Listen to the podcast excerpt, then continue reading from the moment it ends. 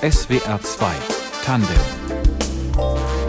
mein Name ist Anno Wilhelm. Guten Abend. Die Entscheidungen, die unser heutiger Gast in seinem Berufsleben trifft, die werden seziert, die werden aus ganz vielen Perspektiven betrachtet und manchmal führen oder führten sie zu nationalen oder sogar zu weltweiten Diskussionen, zumindest unter Fußballfans. Er ist Schiedsrichter in der Fußball-Bundesliga.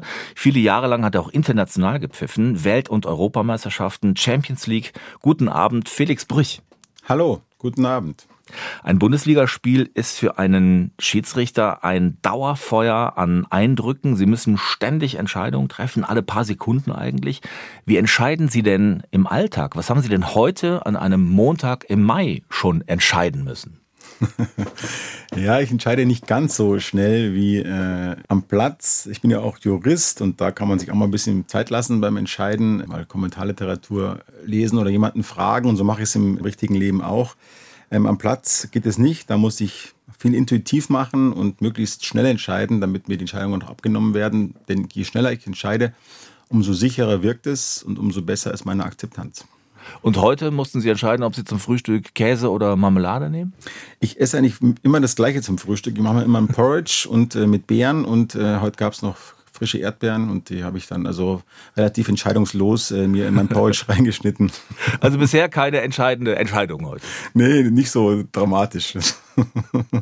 Schiri, wir wissen, wo dein Auto steht. Das ist so einer der Sätze, die Schiedsrichter in Fußballstadien zu hören bekommen, als Beschimpfung.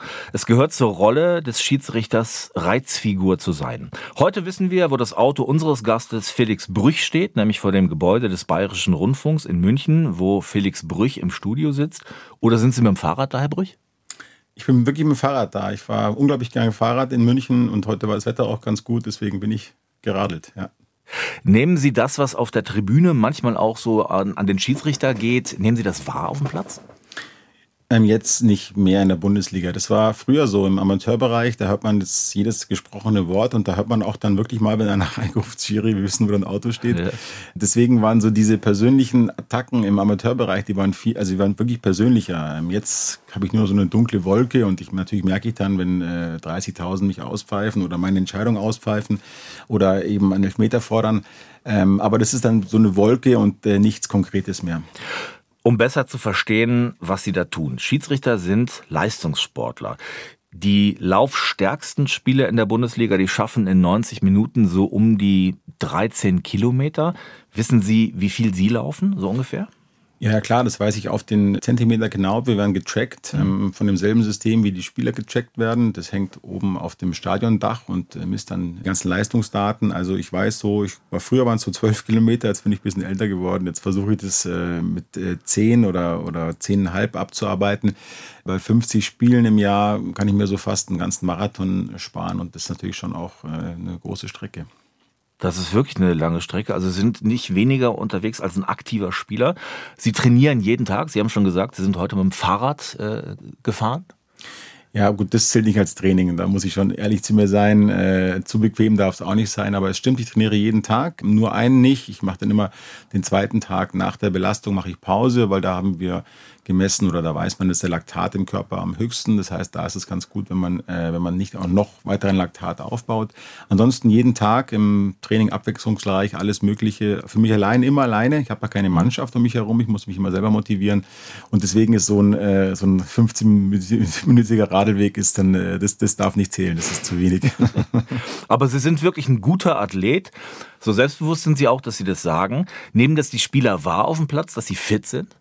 Ich denke schon, ja. Das war mir auch mal früher wichtig, ähm, dieses Erscheinungsbild äh, aufzubauen, dass ich eben quasi einer von den Spielern bin, nicht, dass ich dazugehöre, dass ich eben schon auch vor dem Spiel mit den Spielern auf Augenhöhe bin und im Kabinengang wirklich äh, wie ein, äh, ein Spieler wirke, wie ein Sportler. Und äh, darauf lege ich großen Wert, ähm, sowohl optisch als auch natürlich ähm, leistungsmäßig, weil ich meine, wenn meine Kondition in den letzten 20 Minuten abbaut, dann bedingt es auch natürlich die Konzentration und dann bin ich fehleranfälliger. Also das, das darf nicht passieren. Das, äh, das muss bis zum Ende muss ich topfit sein. Und wenn man Fußball-Bundesligaspiele heute sieht, da sind Athleten dabei, die könnten im Grunde auch bei Meisterschaften mitsprinten. Die sind unglaublich schnell und sie müssen ja auf äh, einigermaßen auf Augenhöhe bleiben, ne? immer in der Nähe des Balles. Sie laufen nicht einfach irgendwie über den Platz, sondern sie folgen als Schiedsrichter so gedachten Linien. Wie sehen diese Linien aus? Ja, früher war es mal so eine Diagonale, die man gelaufen ist, quasi immer vom Assistenten weg auf die andere Seite, damit das Spielgestehen zwischen dem Schiedsrichter und dem Assistenten ähm, ist und von beiden Seiten beobachtet werden kann. Mittlerweile ist es äh, überholt und, und, nicht mehr zeitgemäß, ähm, weil das Spiel so komplex geworden ist und die Zweikämpfe so diffizil. Äh, mittlerweile laufe ich ähm, situativ. Ähm, ich habe mal ausgemessen oder wir mal ausgemessen. Die beste Entfernung eines Schiedsrichters zum Spielgeschehen sind zwölf Meter. Dann kann man äh, relativ gut erkennen, äh, was passiert. Ist nicht zu nah, aber auch nicht zu weit weg. Und so versuche ich mich eben so im, ja, im Bereich von zwölf Metern um das Spielgeschehen zu bewegen. Also Sie laufen dann doch dem Ball quasi hinterher. Ja, nicht zwingend. Also wenn jetzt der Ball zum Beispiel auf den rechten Flügel gespielt wird und ich weiß, derjenige, der da den äh, Ball bekommt, der schlägt eigentlich immer eine Flanke, dann laufe ich nicht hinterher, weil dann gehe ich ja davon aus, dass der Ball gleich wieder in die Mitte kommt. Das ist mhm. eben auch dann Teil meiner Vorbereitung, zu wissen, wie die Spieler mhm. ticken. Wenn ich aber weiß, das ist jemand, der dann äh, gerne mal in den Strafraum dribbelt, dann muss ich hinterherlaufen, weil dann kann es ja am rechten Strafraum-Eck zu einem kniffligen Zweikampf kommen und den muss ich dann bewerten. Sie entscheiden über Fouls, über Abseits, Sie entscheiden auf Tor. Was ist denn für Sie als Schiedsrichter die, die schwierigste oder komplexeste Entscheidung? Äh, Handspiel.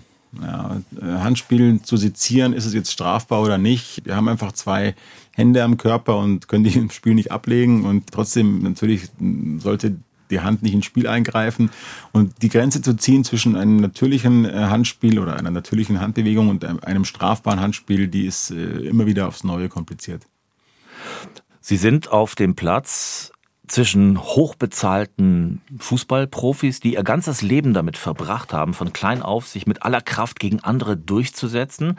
Wie verschafft man sich denn da Autorität? Ähm, indem man ihnen auf Augenhöhe ähm, begegnet. Ähm, das war von mir immer äh, mein Credo, auch von ganz an, als ich junger Schiri war. Ich war schon früher auf Dorfsportplätzen der Jüngste und äh, mit 18 habe ich dann äh, über 30-Jährige gepfiffen und trotzdem habe ich ihnen versucht zu zeigen, dass ich auf Augenhöhe daherkomme und, und auch zu Recht hier auf dem Platz stehe und dann später war es genauso in der Champions League. Mein zweites Spiel habe ich gepfiffen bei AC Mailand. Damals hat noch Ronaldinho gespielt. Der war damals am Ende seiner Karriere und ich war am Anfang. Und äh, trotzdem habe ich aber gegen ihn entscheiden müssen, wenn er einen Foul macht oder ähm, eine gelbe Karte erforderlich ist.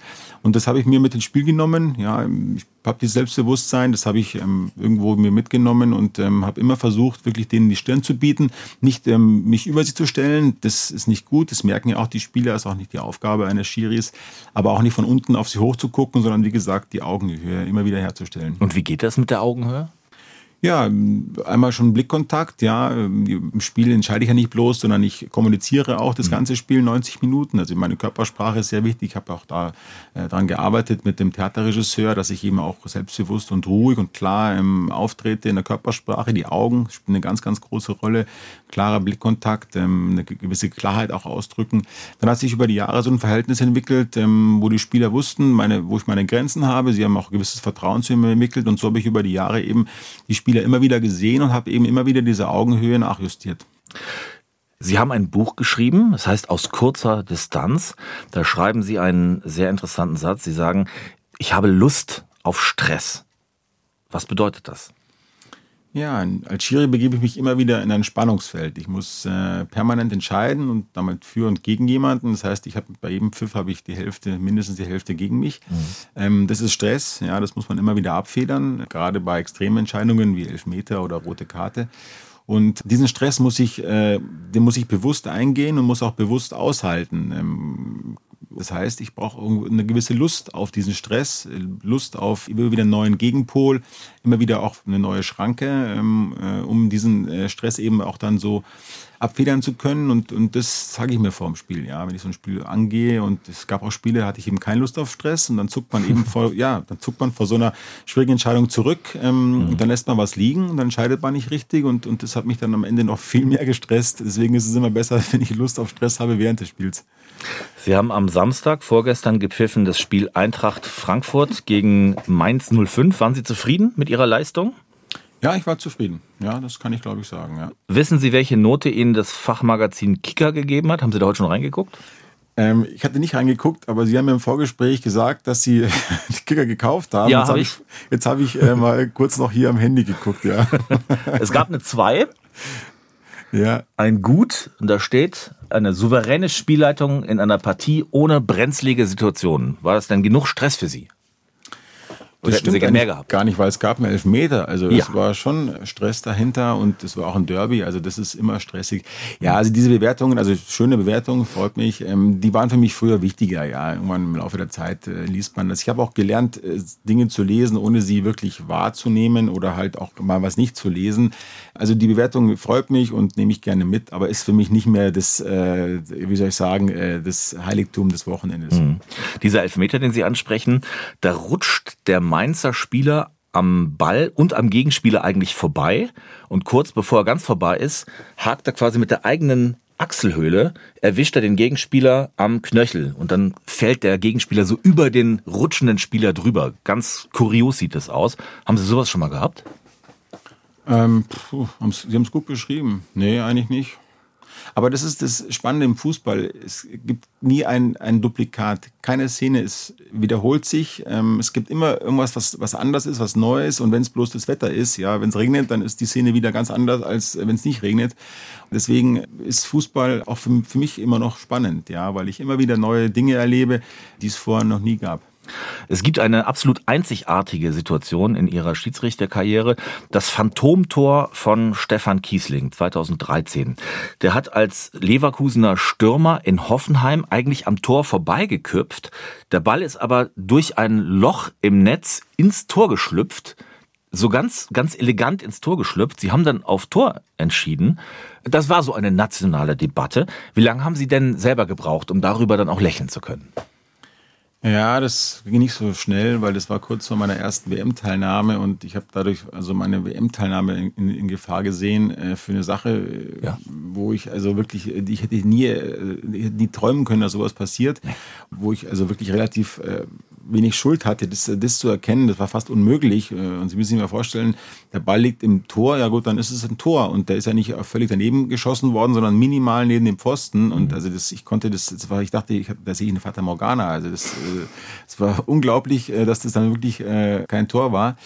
Das hat mich schon beschäftigt und ähm, wie gesagt, ich hatte dann Sorge um meine WM-Teilnahme, habe dann auch angefangen, damals mit einem Psychologen zusammenzuarbeiten, weil dieser Druck von der Öffentlichkeit, ähm, den konnte ich nicht ganz, ganz fassen. Ich hatte so das Gefühl, man hat richtig darauf gewartet, man macht da den nächsten Fehler. Ja, ich habe mich so ein bisschen in den nächsten Wochen unter, unter extremer Beobachtung gefühlt und äh, damit musste ich erstmal zurechtkommen als Einzelsportler und äh, das war nicht so einfach. Felix Brüch ist ein sehr erfolgreicher Schiedsrichter, mehrfach ausgezeichnet als Weltschiedsrichter.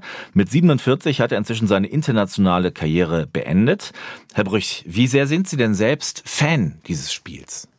Großer Fan des Fußballs. Ähm, ich habe auch früher wirklich alles geguckt und äh, alle möglichen Ligen und auch im Amateurbereich habe ich mir viele Spiele angeguckt. Das Spiel fasziniert mich sehr. Sie kommen aus dem Norden von München. Wie hat denn Ihre Begeisterung begonnen für dieses Spiel? Ja, in der Schule schon. Also wir haben in der Schule immer schon Fußball gespielt und ich habe in der Nähe von der Schule gewohnt. Wir haben uns dann auch immer ähm, ja auch zum Teil unerlaubt Zutritt zu den Sportplätzen besorgt äh, am Wochenende und um Gott, ja, weiß gar nicht mehr genau, wie es war, aber ist auch verjährt auch. und haben wir da immer gekickt äh, den ganzen Nachmittag und, und Abend und ähm, ja, auch diese Gruppendynamik, habe dadurch wahnsinnig viele Freunde kennengelernt und äh, ja, so, so Spätzle sagt man in, in, in München die mich jetzt immer noch im, durch mein Leben begleiten. Und dann eben bin ich von meinem Vater äh, zum Verein gebracht worden, bin dann also ja, richtig, also offizieller Spieler geworden. Und ähm, ja, es hat mir einfach wahnsinnig Spaß gemacht, ähm, diese, diese Spiele mit den Jungs, auch schon in der Kabine. Die Kabine ist ein ganz besonderer Ort für, mhm. ich glaube, für jeden Fußballer. Ja, und so bin ich bei der Sache geblieben und irgendwann bin ich Schiri geworden und bin immer noch großer Fan dieses, dieses Sports. Waren Sie als Spieler selber ein schwieriger Spieler für den Schiedsrichter? Oh ja, ich war ein schwieriger Spieler, ich war sehr fordernd, ich wollte sehr viel, viel wissen und äh, habe auch den, den Schiri schon gechallenged, äh, wie man jetzt so äh, sagen würde. Aber da weiß ich auch, alle, die mich jetzt so ein bisschen fordern und challengen, haben Interesse für die Aufgabe. Ähm, so war es damals für mich auch schon. Also ich hatte ähm, immer schon Interesse für den Job. Ich fand immer schon auch spannend, wer der Schiri ist. Schon als, als Jugendspieler habe ich die schon ein bisschen beobachtet. Ja, wie kommen sie daher und, und wie pfeifen sie? Und, und deswegen weiß ich jetzt, ähm, wenn ich jetzt so mal auch mit Leuten rede oder auch Trainer, ähm, die ähm, immer wieder mal auch äh, fordernd sind und was sagen, ich weiß, dass die sich auskennen und den Job irgendwo auch interessant finden. Nehmen Sie sich auf dem Platz selber auch die Zeit, eine Entscheidung wirklich zu erklären? Das ist schwierig in dem Hochgeschwindigkeitsfußball. Dafür haben wir nicht die Zeit. Ähm, ich muss da wirklich ganz kurz und knapp sprechen und auch äh, kommunizieren. Manchmal kommt auch jemand in die Kabine nach dem Spiel, dann hat man ein bisschen mehr Zeit, ähm, aber auch eher selten, weil dann nach dem Spiel ist jeder mit sich selber beschäftigt und, und jeder hat seine eigenen Themen.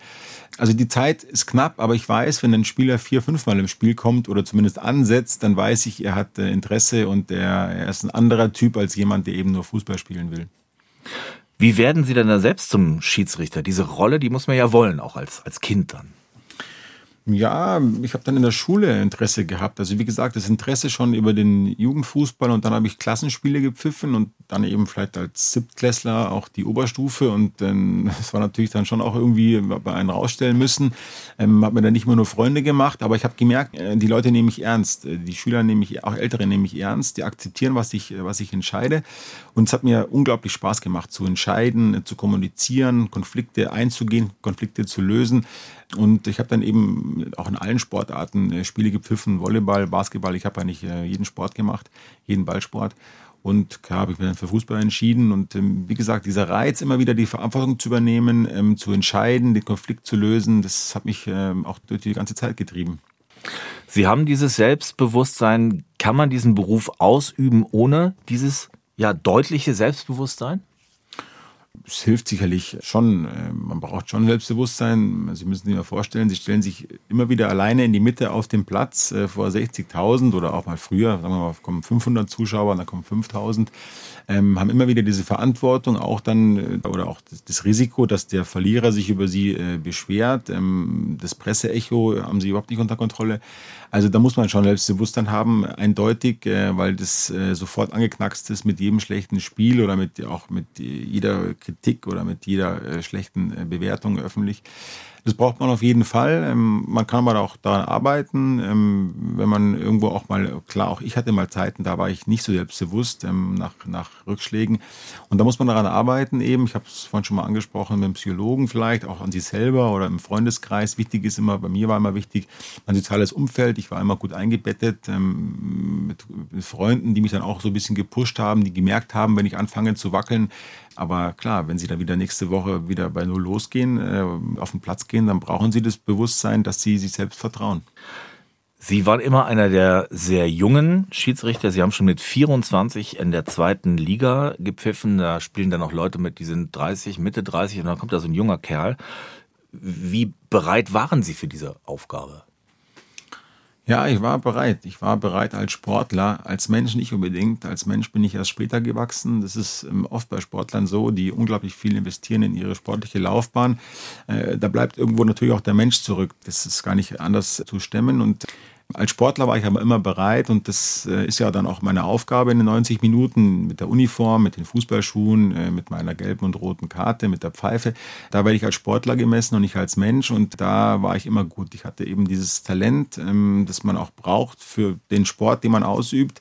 Ich habe auch viel an mir gearbeitet, eben auch schon in jungen Jahren, auch an meiner Fitness und dann an meinem Fußballwissen.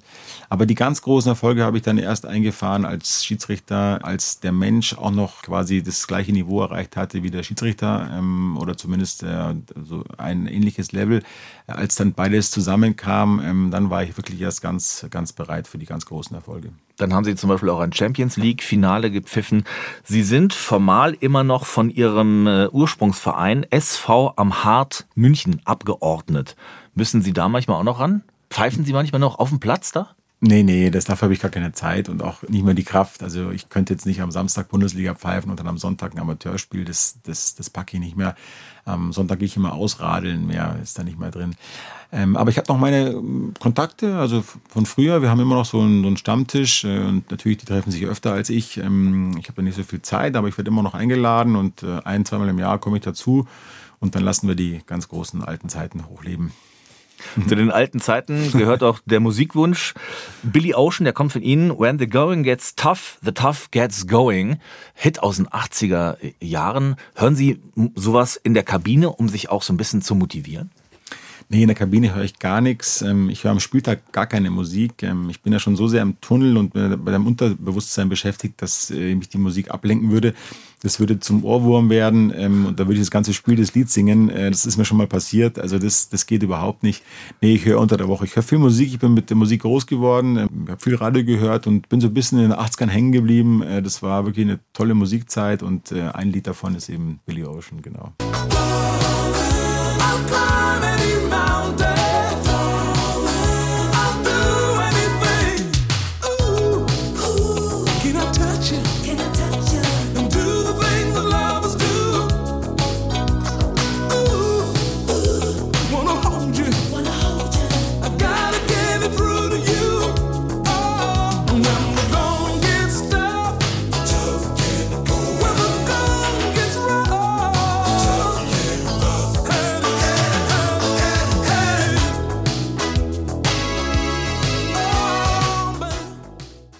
Herr Brich, Sie sind vor ein paar Jahren während eines Spiels vom japanischen Fernsehen verkabelt worden für eine Dokumentation. Da hört man also, was Sie im Spiel so alles sagen. Und das erzeugt schon beim Zugucken wirklich Stress, weil Sie so unter Strom stehen. Empfinden Sie das selbst auf dem Platz auch so?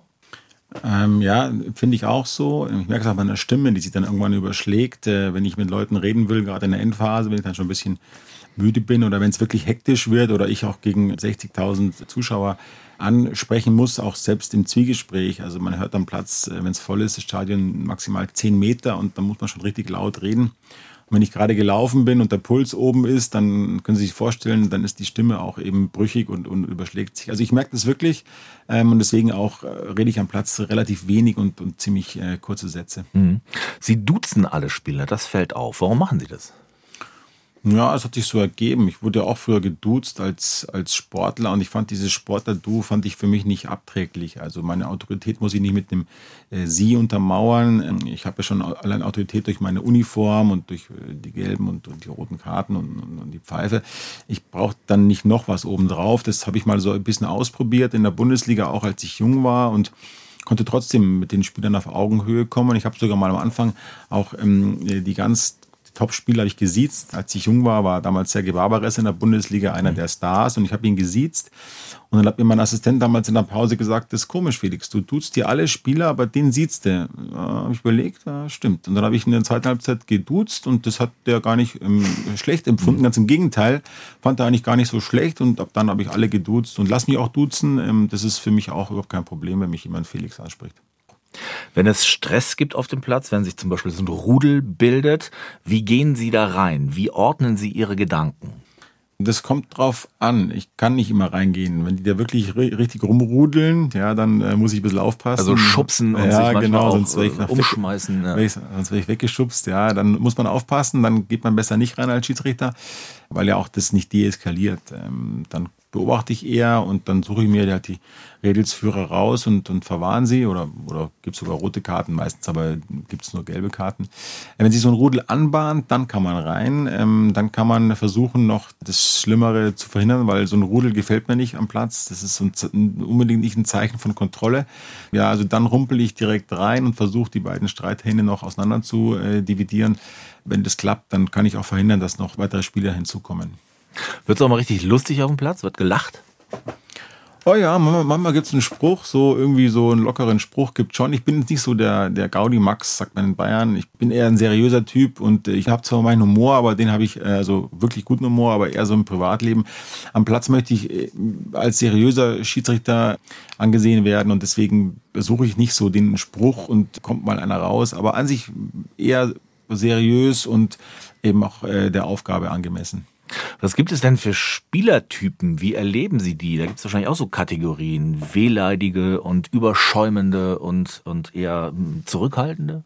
Ja, ganz unterschiedlich. Also es gibt 22 Spieler und damit auch 22 Typen ja. und denen, denen muss ich anders anpacken und das muss ich äh, relativ schnell im Spiel erkennen. Natürlich habe ich Vorkenntnisse aus früheren Spielen oder auch durch meine Vorbereitung. Ich gucke ja viel Fußball und sehe, wie so Spieler am Platz normalerweise reagieren. Und trotzdem können dann die Tagesformen wieder anders sein. Leute wie Messi zum Beispiel, die wollten überhaupt keine Kommunikation, die wollen nur Fußball spielen. Ähm, die würde ich eher stören, wenn ich sie anspreche. Also gibt es dann solche Spieler, die ich eher nicht anspreche. Dann gibt es wieder welche, die wollen gesehen werden äh, mit Blicken oder auch mal mit einem kleinen Foulspiel, so wie Ronaldo. Ja, dem muss man so ein kleines Foul pfeifen, dann ist er wieder zufrieden. Der ähm, möchte wahrgenommen werden. Wahrgenommen werden, genau. Dann gibt es Sergio Ramos, der will wahrgenommen werden in seiner Körpersprache. Das heißt, auch da muss jemand Blickkontakt geben. Kellini, Italiener, mit dem der will sprechen, wie die Italiener halt sind. Der will immer, dass man mal kurz einen Satz sagt und dass er mal was sprechen kann, dass er was loslassen kann. Also so ist, ist jeder anders und das habe ich eben über die Jahre ja so versucht für mich selber zu clustern und deswegen ist so die Erfahrung von Chiri schon ein gutes Pfund und beim letzten Turnier ähm, bei der Euro 2021, diese pan-europäische Euro, da kannte ich die Spieler alle so gut und die mich auch so gut, dass ich in fünf Spielen nur noch acht gelbe Karten gebraucht habe, weil einfach so ein Verhältnis entstanden war, dass niemand mit den anderen irgendwie austesten musste. Bei der Weltmeisterschaft 2018, da sind Sie auch dabei, hoffen auf ein großes Turnier für sich, vielleicht sogar auf das Endspiel. Und dann bekommen Sie das Vorrundenspiel Schweiz gegen Serbien. Sie beschreiben das auch in Ihrem Buch. Bei der Schweiz sind einige Spieler dabei, deren Wurzeln im Kosovo liegen. Zwischen Kosovo-Albanern und Serben gibt es wirklich massive Spannungen und die entladen sich dann in diesem Spiel in Provokationen auf dem Platz, auf den Rängen. Sie schreiben, dass Sie das, das unterschätzt haben, obwohl sie normalerweise sehr viel Kraft und Konzentration in die Vorbereitung stecken. Was war das für ein Spiel für Sie? Ja, das war eine Niederlage. Genauso können wir Schiris, können wir gewinnen und verlieren und das war eine große Niederlage, die ähm, schon auch äh, ich zu verschulden hatte zu großen Teilen, weil ich eben diese Spannungen nicht gesehen habe im Vorfeld und auch nicht in der Form erwartet hatte ja, daran sieht man, dass eben so eine Vorbereitung äh, auf unsere Aufgabe elementar wichtig ist. Und das hat mich damals ziemlich mitgenommen. Ja, ich war damals der amtierende Weltschiedsrichter und bin dann mit einem Spiel von der WM nach Hause gejagt worden. Äh, das hat mich echt ziemlich getroffen. Aber Sie bereiten so einen politischen Hintergrund normalerweise wirklich mit vor. Ja, ja, ich habe also ganz viele solcher Spiele gepfiffen, politisch brisante Spiele. Ähm, irgendwo bin ich ja auch Botschafter des Fußballs und auch meines Landes. Ja, ich war immer der deutsche Schiedsrichter im Ausland. Also ich musste wissen, was so passiert. Ich habe mal gepfiffen in Griechenland, ähm, als Frau Merkel da ein Thema hatte mit EU-Beihilfen und äh, dann war der deutsche Schiedsrichter schon eben auch irgendwo ein Thema. Und auch ich war viel in, in arabischen Ländern und da wusste ich ja nicht immer, worum es äh, geht und, und was so im Spiel steht, aber in dem Spiel habe ich es einfach nicht auf die Reihe bekommen. Nach dieser für Sie ja unglücklichen WM haben Sie dann 2021 bei der Europameisterschaft gepfiffen. Die lief toll für Sie. Da durften Sie sogar fünf Spiele leiten, was ungewöhnlich ist. Bleiben denn in Ihrem Kopf eher die Erfolge haften oder eben so ein Spiel, das nicht funktioniert hat? Wie funktioniert so ein Schiedsrichtergehirn? Ja, am Ende die Erfolge. Ich habe dann auch aufgehört ähm, mit dem Wissen, dass ich alles für mich erreicht hatte. Das war für mich schon wichtig. Also, dass ich da eben auch dann den großen Haken setzen konnte. Am Weg ähm, dahin waren es die Niederlagen. Äh, da waren die Erfolge immer nur so kleine Partys, aber aus den Niederlagen habe ich viel mehr gelernt. Die Täler habe ich gebraucht, um immer noch einen größeren Berg zu erklimmen. Deswegen waren diese Niederlagen viel intensiver und ich erinnere mich da auch in den Zeiten danach und, und auch währenddessen an viel mehr Details als eben an den Erfolgen. Aber letztlich äh, ist es dann doch für mich eine Erfolgsgeschichte, Gott sei Dank. Und deswegen sitze ich jetzt auch ganz entspannt hier am Mikrofon. Herr Brüch, seit 2017 haben Sie einen Videoassistenten, den VAR, der Ihre Entscheidungen begleitet, sie überprüft und Sie als Hauptschiedsrichter manchmal auch an den Spielfeldrand schickt, um sich das alles nochmal so genau anzugucken. Das System wird immer noch weiter heftig diskutiert. Sie mögen es nach einer anfänglichen Skepsis. Warum?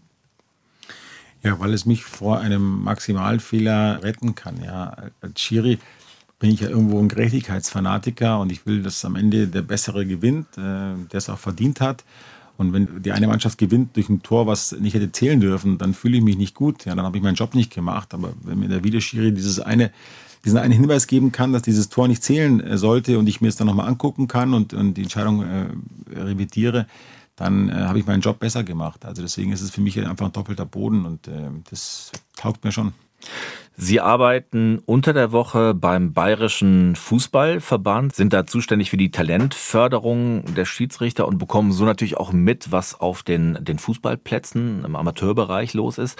Der Eindruck ist, dass Schiedsrichter dort immer öfter attackiert werden.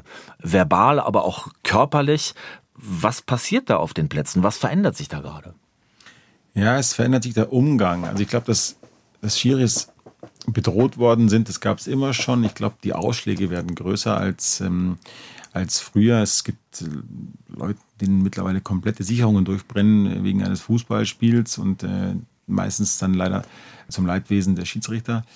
Ja, das war anders als früher. Ja, vielleicht auch ist es über die Medien auch jetzt alles ein bisschen präsenter ähm, als früher ähm, zu meiner Zeit. Aber so in der Form, wie es jetzt gerade ist, und, und das haben Sie richtig äh, angesprochen, ähm, so kenne ich es von, von früher nicht. Gehen Sie nach Ihren eigenen Spielen ins Netz, um zu gucken, was da über Sie steht? Das habe ich früher gemacht, äh, leider. Ähm, das war nicht so, nicht so intelligent von mir.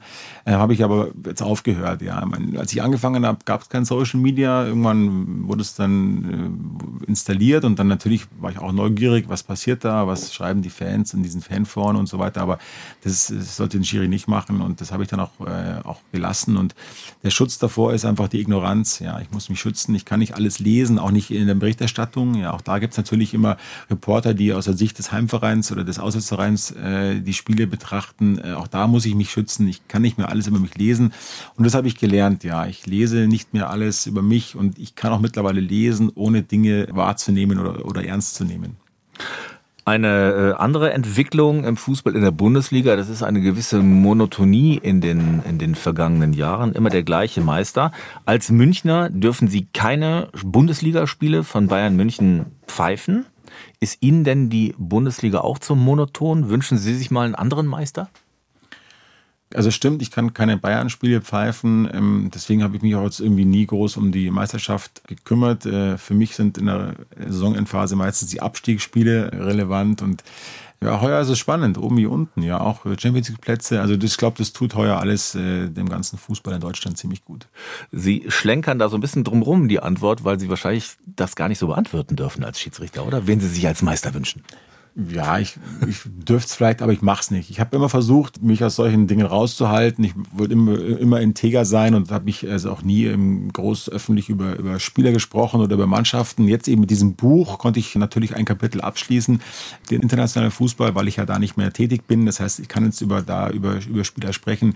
Über die Bundesliga werde ich erst sprechen, wenn ich da aufgehört habe, weil das finde ich, das sollte man als, als Schiedsrichter nicht machen. Ich muss Entscheidungen treffen und ähm, auch mal harte Entscheidungen, aber ich möchte eben, wie gesagt, ungern über, über die Dinge sprechen, die mich betreffen. Hm. Ihr Buch, das heißt auf kurze Distanz, da beschreiben Sie eben Ihre äh, lange Karriere. Sie haben jetzt noch ein Jahr als Schiedsrichter vereinbart in Deutschland, vielleicht noch ein weiteres. Es gibt im Fußball so eine ja, gedachte Altersgrenze von 47. Ihr ehemaliger Kollege Manuel Gräfe, der hat dagegen geklagt, als er aufhören musste. Wie sehen Sie diese Grenze? Würden Sie gern weitermachen? Fühlen Sie sich fit? Ja, ich, ich werde weitermachen dürfen. Also ich habe diese Grenze jetzt äh, gerade erreicht, diese imaginäre oder gedachte oder wie auch immer. Und ähm, mir wurde schon relativ früh in der Saison angeboten vom DFB, dass ich weiterpfeifen kann, wenn meine Leistung stimmt und meine Fitness. Und es sieht so aus, dass beides in Ordnung ist. Ich muss diesen Test jetzt dann bestehen im Sommer, den Leistungstest. Und dann kann ich eben über diese gedachte Grenze weiterpfeifen, noch zumindest eine Saison. Und dann schauen wir mal, dann werde ich nächstes Jahr, ich werde jetzt 48, nächstes Jahr werde ich 49, also da muss man schon mal gucken, auch wie der Körper mitmacht. Noch geht es mir ganz gut, ähm, aber man muss von Jahr zu Jahr blicken. Wenn man in einem vollen Fußballstadion sitzt, dann hört man die Pfiffe des Schiedsrichters. Diese Pfeife ist wirklich, wirklich laut. Sie haben eine Fox 40, Fox 40 Ihr Gehör ist von dieser Pfeife ein paar Zentimeter entfernt. Sie pfeifen seit 20, 25 Jahren. Wie ist denn der Zustand Ihres Gehörs? Also eine super Frage. Und ich habe mir diese gleiche Frage gestellt und deswegen war ich vor kurzem beim Ohrenarzt. Wir werden immer nur auf die Augen getestet jedes Jahr ähm, in der Saisonvorbereitung. Da müssen wir so einen Augentest machen, wir Schiris, ist ja auch logisch. Ähm, die Ohren äh, nicht. Und jetzt wollte ich mal das Gleiche wissen, was Sie mich gerade gefragt haben. Und unglaublich, es ist alles in Ordnung. Also meinen Ohren geht's gut. Ich habe so einen minimalen, leichten Ausschlag links. Ja, vielleicht weiß ich nicht warum. Äh, aber links ist auch das Headset drin. Es kann sein, dass es auch äh, vielleicht die Geräuschkulisse dann doppelt ist. Äh, Pfeife und Headset. Aber ich habe nach wie vor richtig gute Ohren und war richtig happy über dieses Ergebnis. Dann wünschen wir Ihnen weiterhin ein gesundes Gehör. Ganz herzlichen Dank an unseren Gast in SWR 2 Tandem, den Schiedsrichter Felix Brüch. Danke auch. Redaktion der Sendung Fabian Elsässer, Musik Moritz Schelius und unser Gast Felix Brüch. In der Technik Michael Teubel. Mein Name ist Anno Wilhelm. Schönen Abend.